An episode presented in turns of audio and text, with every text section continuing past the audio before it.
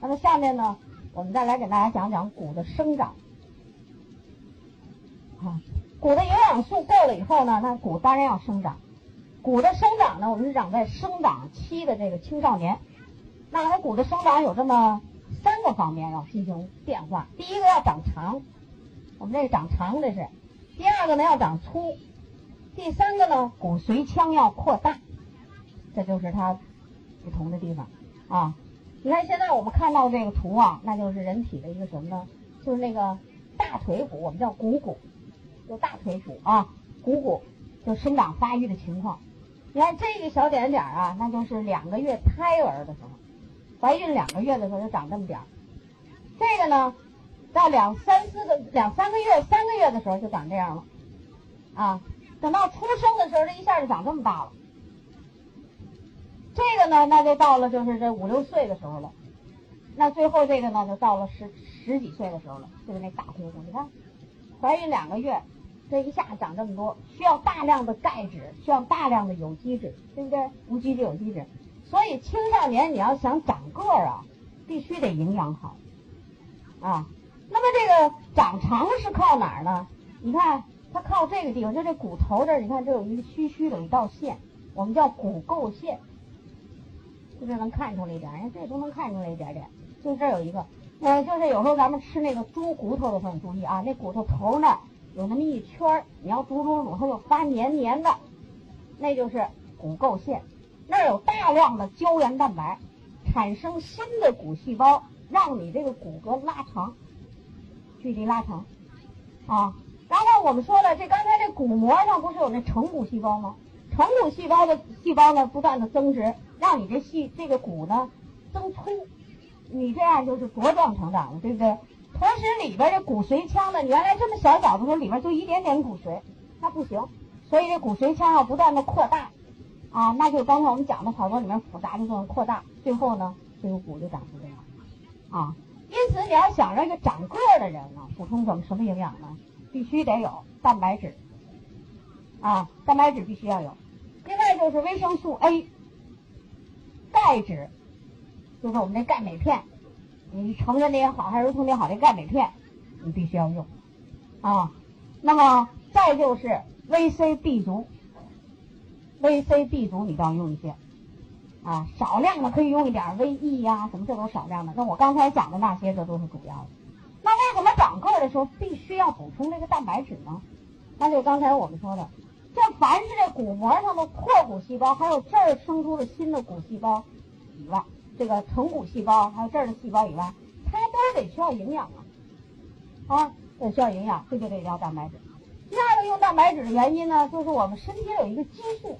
专门负责骨骼的这种生长，这个激素就叫生长素，就它名字叫生长素。这生长素长在哪儿呢？脑子里边那我们说过那垂体上，啊，在脑子里边的有一个东西，那给你分泌生长素。这个生长素呢，就负责人的生长发育、长高长壮，它和长个儿特别有关系。所以你补充蛋白质、生长素好，它肯定能长得高一些，啊。另外就是你一定要补充钙。你看你有蛋白质了。你就得有钙，往那个长大的骨骼里呢，就像咱那个盖楼房的预制板似的，你板加大了，你钢筋有那个往上堆那个硬的东西啊，就是钙质。V、C 和胶原蛋白有关系，B 族和整个全身的代谢有关系，所以把这些营养加上。有一个人呢很有意思，咱们延吉的一朋友，他给他十三岁的孩子老也不长个，他就开始补营养了。他补这营养是蛋白质 A、C、B，这都有。啊，都有，他钙呢就给那孩子吃一片，后来这孩子还真真出息，三个月以后真给他长一块儿，他都给我比划，反正就一块儿，还挺高兴。但是孩子浑身疼，他告诉我浑身疼，我一听我马上就问，我说你钙肯定补的量不够，这叫生长痛啊啊！我说你肯定钙的量不够，结果一问他就补一片，我说你为什么给他补一片呢？你听了那么多营养课了，我告诉你青少年。八百到一千毫克，你愣给补一片，那二百多毫克，你为什么？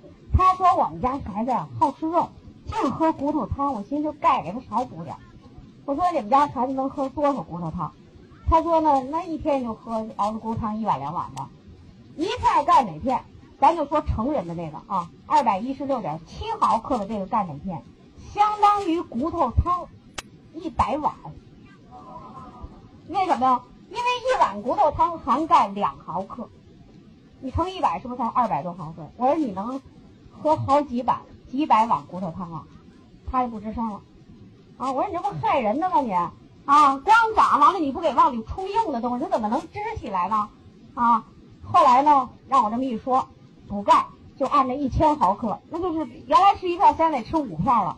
结果一吃，全身也不疼了，然后觉得很舒服，然后孩子还长得挺好的。他就说：“哎呀，你看我就是光按自己说的是不行。我说你这也叫老爷爷代表了，听多少课？我说我看你特别面熟了，你怎么能干那种傻事儿呢？哎，他就是骨头汤。后来我告诉他这骨头汤了，我说这一大碗骨头汤啊，就那老碗，老碗是什么？就那蓝边碗。咱中国人吃那蓝边碗，你们家里可能现在都没有了。蓝边碗一大碗骨头汤，而且人说的是质量高的骨头汤，含钙两毫克，你是不可以出来的。”啊，那有的朋友说，那为什么这骨头汤的这个都钙不都在骨头里？为什么熬汤熬不出来？你琢磨琢磨，刚才我说这激素的作用，就是那甲状旁腺素。甲状旁腺素呢，它能把骨头里的钙搬出来。现在你那又是猪又牛儿羊都死了，它也没有激素活动了，它怎么能够把骨头里的钙给你搬运出来呢？而且再溶解在汤里呢，对不对？所以这不可能的，啊。你就吃牛肉，十公斤牛肉相当于三片钙镁片的含量。为什么？一百克的牛肉含钙七毫克，一百克呀，二两啊，你还不得吃十公斤呢？知道吗？一千，这你吃个，你去算算这数。哎，食物中的含钙量是很低的，而我们中国人呢，你看你饮用牛奶，你又不敢，你你没有喝牛奶的习惯，中国人。即便就算你喝牛奶特别棒，一天能喝好几袋牛奶，你还怕把自己喝胖了吗？对不对？你把自己吹胖了，因为牛奶里头呢，它肯定有脂有糖。牛奶里是在饮品中含糖类最多的一种食物，是含淀粉，所以它就能发酵成酸奶，对不对？哎，它就能像发酵馒头似的发成酸的，对不对？那你要喝那个呢？那你就瘦人可以。那瘦人我就主张你多喝牛奶，少吃点钙镁片。你要是胖人，要控制能量，就要多补这钙镁片，因为钙镁片你不含能量，对不对？所以生长发育，你要想长个的孩子，那什么样的人才能长呢？那就是这儿的这个我们说这骨垢线这没有闭合的人，那就一般就是说像什么二十几岁以下的孩子，啊，青少年发育的孩子，那等到我们说你这闭合了，那你就不长。那你再补充营养呢，就是调节里边的骨质的问题了，啊，所以说我们这个问题也是经常很多人问，你说这个怎么怎么能让我们家孩子再长高点啊？就这类的问题，我给你讲讲这个骨怎么生长，它需要什么需要什么样的营养啊？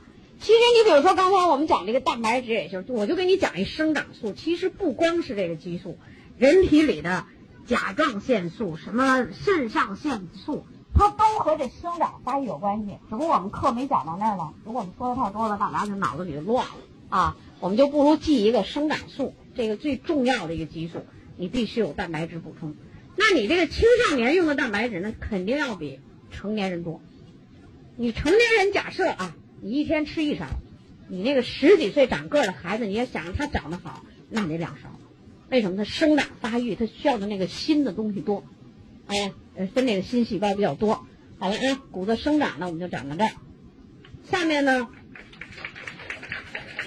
呃，下面呢，我们就要给大家讲一个咱们人体里很重要的一个中轴线的骨骼——脊柱、脊椎骨。这儿的问题特别容易多，啊，特别容易多。现在我们看到的这个图呢，就是人体的一个脊柱，给你拿出来让你看看它的侧面。人体的脊柱啊，它不是上下这个。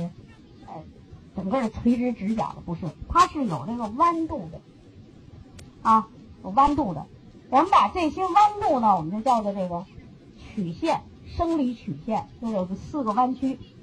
一般在这个脖子这儿，上面这就是脖子这儿的颈椎，就叫颈曲往前，啊，你看这个脖子这儿是往前，然后到这胸胸部的这一段呢，它就往后了，到腰这儿，你看又往前了。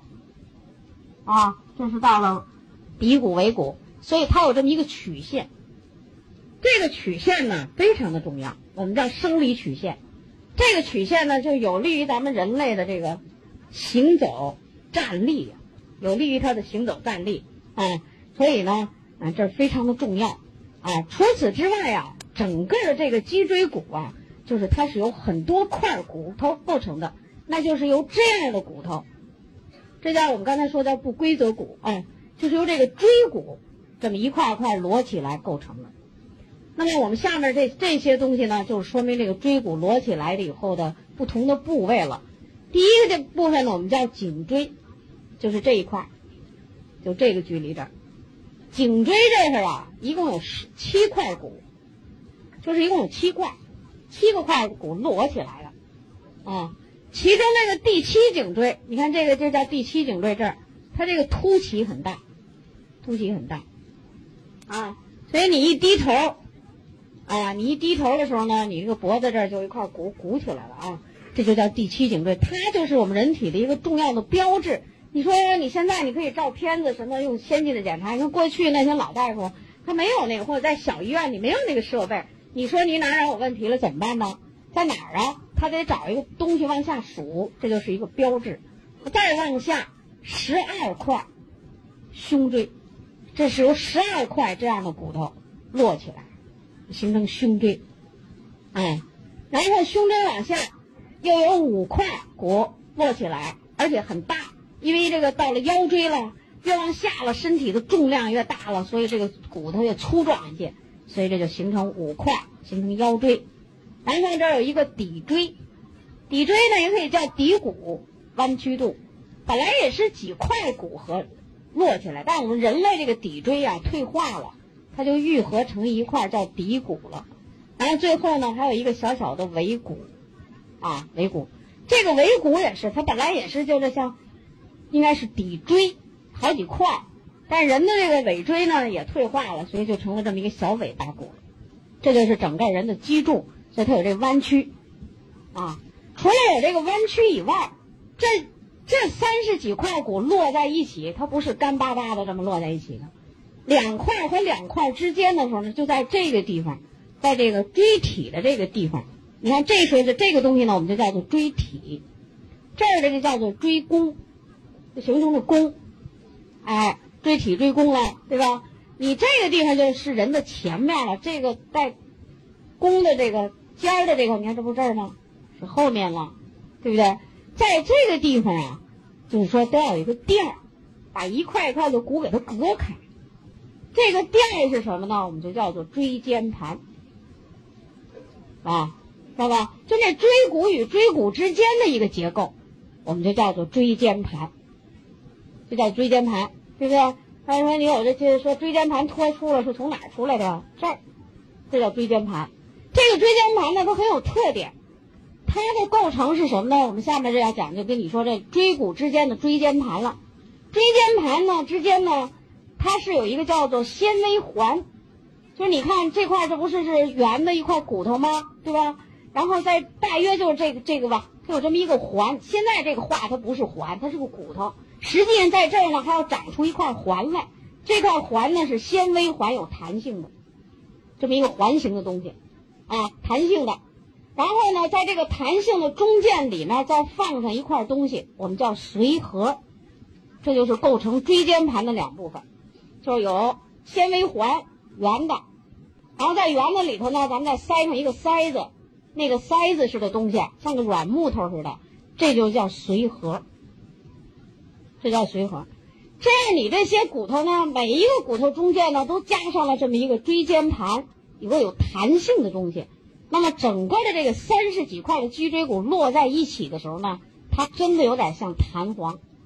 你看是不是弹簧？它本身呢形成一个曲度啊，弯曲度，然后每一个上面都压着一个像小弹簧垫似的，所以整个的脊椎骨就是有弹性的。所以你这个人运动的时候呢，那你就就是说弹跳。可以缓冲压力，你这脚底下压力不直接直接冲到脑子上去，对不对？保护脑组织，是不是？它缓冲一下，连这个曲度带这些小垫儿，就这种作用。那么还有一个作用，那就是什么呢？你可以转腰，侧弯、侧转，你可以转腰，脖子你都可以动。然后这个动呢，都是哪儿呢？是不是都是这个这个这个这个地方啊？以它为一个像盘转盘一样这么动，然后你人体就可以做这种啊运动，你可以侧腰侧转，就可以做这个，对不对？所以这个脊椎骨在我们人体里啊，它是一个中轴骨，而且这个中轴骨除了就是我刚才说的这些作用以外，它跟人的身高的关系也非常密切，因为它在中轴。你脊椎骨要是短，每块骨缩的都短，那人不可能高，是不是？每块脊椎骨的营养都很好，它都长得一块一块，每一块的体积都大，摞在一起，总体的呢长度就增加了，所以它跟人的身高也也有很有关系，是不是？所以这个人的这个脊柱啊，就是我跟你讲，就这么几个特点，一个是这儿有一个骨头，另外就这儿有一个软的垫儿，这个垫儿就是那椎间盘，啊。那我为什么要讲它呢？那当然就是因为它和病有关系。欢迎关注炫色安利张守静的喜马拉雅电台，守静将为您带来更多的营养知识和专业的创业平台。